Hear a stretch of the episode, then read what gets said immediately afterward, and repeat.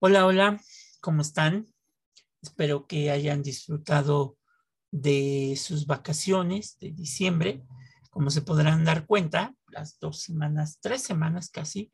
no subimos un episodio porque, bueno, tanto Gina como un servidor eh, decidimos tomarnos unas, unas merecidas vacaciones, por eso no subimos episodios nuevos, pero pues ahora sí este, vamos a comenzar este año 2022 subiendo nuestro primer episodio. El día de hoy Gina no nos acompaña porque como lo dijimos en el episodio del miércoles del dato inútil, este, Gina está haciendo un proyecto ahí muy interesante que cuando, cuando esté presente en los demás episodios, pues ya les platicará qué es lo que está haciendo, por el cual el día de hoy no se encuentra presente. Este, y pues como no tengo con quién, con quién platicar en esta introducción, pues voy a tener que, que, que dar las, las redes sociales, que normalmente es a la que le cedemos el micrófono a Gina para que las dé. En Instagram pues nos encuentran como arroba alexgo40. También tenemos el correo de sin historia no hay historia arroba gmail.com para que nos dejen algún mensaje este, por ahí. Eh, y recuerden que, bueno, ya teníamos pensado arrancar, van a decir que ya parecemos discos rayados, pero ya teníamos pensado en enero arrancar con los recorridos, pero pues bueno, ustedes saben que en este momento pues ahí eh, seguimos con esta cuestión de la pandemia y pues no nos permite de alguna manera, hay muchas zonas arqueológicas, museos, eh, sitios que han vuelto a cerrar de nueva cuenta por, por esta variante de, de, del coronavirus y pues obviamente en cuanto ya podamos estar con mayor tranquilidad, este, podamos de nueva cuenta hacer los recorridos, pero por lo mientras, pues yo siempre les, les sigo recomendando que no se, pidan, no se pierdan los episodios, este, tanto de el dato inútil que te puede ser útil con Gina, eh, eh, una taza de café llena de eh, historia del arte y eh, café con aroma de historia, que son nuestros tres episodios. El miércoles sale el dato inútil, el jueves sale una taza de café llena de historia del arte y los viernes el tradicional episodio de eh, café con aroma de historia. Así es que sin más preámbulos, los dejo con el episodio 58 de Café con aroma de historia en esta serie que estamos hablando de la independencia de México y que hoy vamos a hablar precisamente del año de 1808 como el preámbulo del inicio de la guerra de independencia en lo que después será México. Así es que nos vemos a la próxima. Este, cuídense, cuídense mucho y si todavía no se han vacunado, pues no dejen de, de pasar eh, la oportunidad, vacúnense porque acuérdense que eso nos está ayudando también a poder salir más rápido de la pandemia. Usen su cubrebocas, sigan cuidándose, lávense las manos, no se toquen la cara, protéjanse y protejan a los suyos para que, para que podamos ya, ahora sí, próximamente salir de nueva cuenta hacer nuestros recorridos y ya no estar siendo tan afectados por la pandemia. Así es que los dejo con el episodio 58 y nos vemos la próxima. Bye.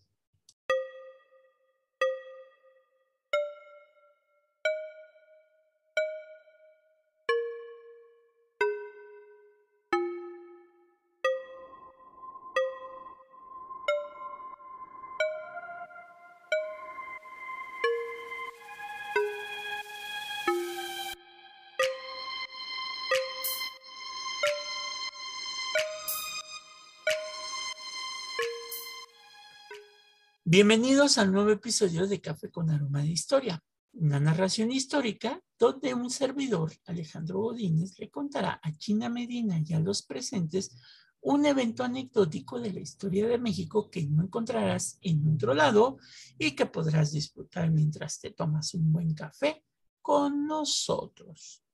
Hoy titulamos nuestro episodio 58, La joven nación. En este episodio vamos a describir cómo las revoluciones norteamericana y francesa, además de la invasión napoleónica a España, ayudaron para que las colonias iberoamericanas introdujeran nuevos principios en la vida política y en las relaciones que existieron entre los estados. Así es que vamos a entrar de lleno a esta, a esta parte que corresponde al año de 1808.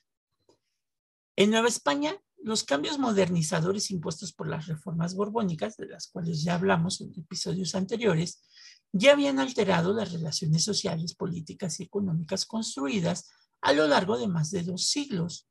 lo que causó un malestar general y un anhelo de autonomía de los novohispanos que se habrían de incrementar ante las crecientes exigencias económicas de la metrópoli que afectaban a todos los grupos sociales. Hay que recordar la expulsión de los jesuitas, el que a los criollos se les cerró todo, todo derecho político para ocupar cargos, cargos importantes en la política hispana, la exigencia por parte del gobierno español para sufragar las guerras de España en Europa, etcétera, etcétera. De esa forma, el quiebre de la monarquía en 1808 y la revolución liberal española, que se mencionarán más adelante, se convirtieron en coyuntura favorable para la independencia, pues permitió que los americanos expresaran sus agravios y experimentaran el constitucionalismo liberal español, influencia que permearía el pensamiento político americano durante las primeras cuatro décadas de la vida nacional. La Constitución de Cádiz de 1812 fue un, un parteaguas muy importante para la constitución de 1800, la constitución de Apatzingán de 1813 y la primera constitución del México Independiente de 1824. Es así que al igual que en los otros virreinatos hispanoamericanos, en Nueva España la independencia se logró después de una larga lucha, por lo que el Estado mexicano nacería endeble, endeudado y con una economía paralizada, además de una sociedad dividida y una completa desorganización. Es por eso que los fundamentos de, nuestra independencia pues fueron muy complejos. Es por eso que todo el siglo XIX, pues el país se la pasó en guerras internas, guerras con el exterior, invasiones, etcétera, etcétera. Para colmo, su fama de prosperidad y riqueza lo convirtió en blanco de las ambiciones de los nuevos poderes comerciales. No obstante, el optimismo por recuperar su viejo brillo patrocinó el surgimiento de dos proyectos de nación que después de la independencia lucharían por imponerse hasta que el esquema republicano liberal va a triunfar. Es así que la sociedad novohispana, que estaba formada por un mosaico humano, solo 17.5% lo formaban los peninsulares y los criollos, sus descendientes, habitantes de las ciudades, mientras que el grupo peninsular era minúsculo y la población distinguía entre los burócratas y los residentes permanentes. Por otro lado, el grupo criollo era el más educado y el 5% era propietario de grandes fortunas. Algunos llegaron a tener hasta títulos nobiliarios pero la mayoría la formaban rancheros, comerciantes, empresarios, funcionarios, religiosos y militares medios aspirantes a los altos puestos. Mientras que alrededor del 60% de la población la representaban los indígenas que mantenían sus mismas estructuras corporativas después de la conquista de México. Del pequeño grupo de nobles indígenas que hablaba Castilla, o sea, español, procedían los caciques, gobernadores, hacendados y comerciantes, pero la mayoría monolingüe era la principal fuerza de trabajo y pagaban un tributo. Las alteraciones climáticas periódicas y el desarrollo de la hacienda habían llevado a muchos de sus miembros a buscar protección en el peonaje. Es así que casi el 22% de la población la constituían las castas, mezcla de españoles, criollos, indios, negros, mulatos y mestizos, carentes de una tierra e imposibilitados para los cargos públicos y para el grado de maestro en los gremios. Por eso desempeñaban toda actividad no prohibida expresamente, como mineros, sirvientes, artesanos, capataces, arrieros, mayordomos. Algunos se habían desplazado hacia el norte en busca de fortuna y otros eran mendigos, léperos y malhechores que pululaban en ciudades y centros mineros. Es así que apenas el 0.5% era población negra, en parte esclava en haciendas azucareras. Pasado estos dos siglos de imposición colonial, la Ciudad de México disfrutaba de la tranquilidad cuando el 8 de junio de 1808 llegó la noticia de que Carlos IV había abdicado en favor de su hijo Fernando VII.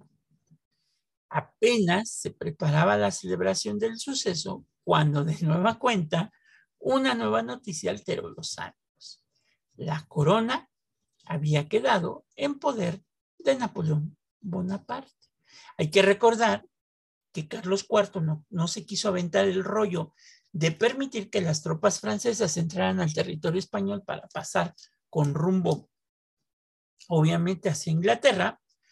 Y es así que eh, eh, eh, Carlos IV abdica para que su hijo Fernando VII es el que de alguna manera pues se eche encima esta situación de permitir que Napoleón pasara por España, la invadiera y obviamente quedara en el poder, dejándolo obviamente en manos de su hermano Pepe Botella. Al estupor sucedió la preocupación por las consecuencias que el hecho tendría para la Nueva España. El acontecimiento se había producido dentro de un complejo contexto en el que Napoleón trataba de imponer el bloqueo continental contra su enemiga Gran Bretaña, por lo que había forzado a España a consentir que los ejércitos franceses atravesaran su territorio para someter a Portugal, aliada de los británicos. Antes de delegar la corona de España en su hermano José Bonaparte, Napoleón convocó a una asamblea de representantes y concedió a los españoles una carta constitucional que les garantizaba ciertos derechos y les otorgaba igualdad a los americanos. Sin embargo, el pueblo español rechazó la imposición y se levantó en armas. Para organizar la ofensiva se formaron juntas regionales que, por necesidades de coordinación y representación, se unificaron en una Junta Suprema pero esta fue incapaz de cumplir con su cometido y nombró una regencia que convocó a elecciones a las cortes, es decir, la reunión de los representantes de la nobleza, el clero y el pueblo para que debatieran cómo se gobernaría el imperio en ausencia del rey legítimo. Hay que recordar que, pues, como Napoleón se queda con el poder, pues no hay rey en España. El trono quedó vacío porque el rey jura en favor o abdica más bien en favor del propio Napoleón Bonaparte. Las noticias iban y venían, y aunque los hispanos habían jurado fidelidad a Fernando VII, el Ayuntamiento de México, al igual que el de otras partes del imperio, consideró, algo que es muy legítimo, que por ausencia del rey, la soberanía se había revertido al reino, lo que hacía indispensable convocar a una junta de ayuntamientos para decidir cuál era su mejor forma de gobierno. Por eso, el virrey José de Iturrigaray otorgó su anuencia, pero los oidores, en su gran mayoría españoles peninsulares, del Real Acuerdo, que era presidido por el virrey, se opusieron ante el temor de que se pretendiera la independencia por parte de los criollos. Era verdad, perdón, era verdad que algunos individuos simpatizaban con la idea convencidos de que el reino tenía recursos para proveer la felicidad de sus habitantes. pero la gran mayoría aspiraban a una autonomía a la que creían tener obviamente derecho. ¿Sí? O sea, por un lado, el virrey da su anuencia para que se junten todos los ayuntamientos, se convoca esta junta y ellos decidan su gobierno, pero sí había el temor de que la independencia se podía proclamar, sobre todo por parte de los peninsulares. Mientras el reino convocaba una junta similar a las de la península, algunos burócratas y comerciantes peninsulares prepararon un golpe de Estado porque ellos no estaban de acuerdo y no iban a permitir que los criollos asumieran el poder en la Nueva España. Es así que en la medianoche del 15 de septiembre de 1808, unos 300 hombres al mando de el rico hacendado Gabriel de Yermo penetraron al palacio y apresaron al virrey y a su familia. Los líderes del ayuntamiento también fueron apresados. Al mismo tiempo, en la sala de acuerdos se declaraba virrey al militar más viejo del reino. El golpe no solo infringía las vías del derecho, sino que mostraba las de la violencia. El reacio ejemplo de los peninsulares provocó la frustración criolla, que se manifestó en conspiraciones en el marco de una sequía que produjo escasez de granos. O sea, si esto le aunamos que los criollos se vieron opacados por los peninsulares, más la sequía de granos, pues esto obligó a que estos mismos criollos comenzaran a hacer juntas conspiratorias para buscar la independencia del territorio. Después de que la Junta de Sevilla nombrara virrey al arzobispo Francisco Javier Lizana, surgió la primera conspiración en la ciudad de Valladolid la cual, pues obviamente, no tardó en ser descubierta, pero el arzobispo virrey, con lenidad, solo desterró a los implicados, no los castigó mal, nada más les dijo que no podían estar dentro del territorio de Valladolid. Sin embargo, la conspiración de Valladolid ya se había extendido hacia otras ciudades y en particular a la ciudad de Querétaro, obviamente en donde se van a reunir a partir de 1810 en la casa del corregidor Miguel Domínguez y su esposa Josefa Ortiz, una serie de tertulias literarias a las que asistían tanto capitanes como Ignacio Allende y Juan Aldama, y algunos sacerdotes y comerciantes como el cura de Dolores, don Miguel Hidalgo, hombre ilustrado y ex rector del Colegio de San Nicolás de Valladolid, para empezar a conspirar y buscar este movimiento de independencia. Los conspiradores planeaban iniciar una insurrección en diciembre, al tiempo de que en ese mes se celebraba la feria de San Juan de los Lagos,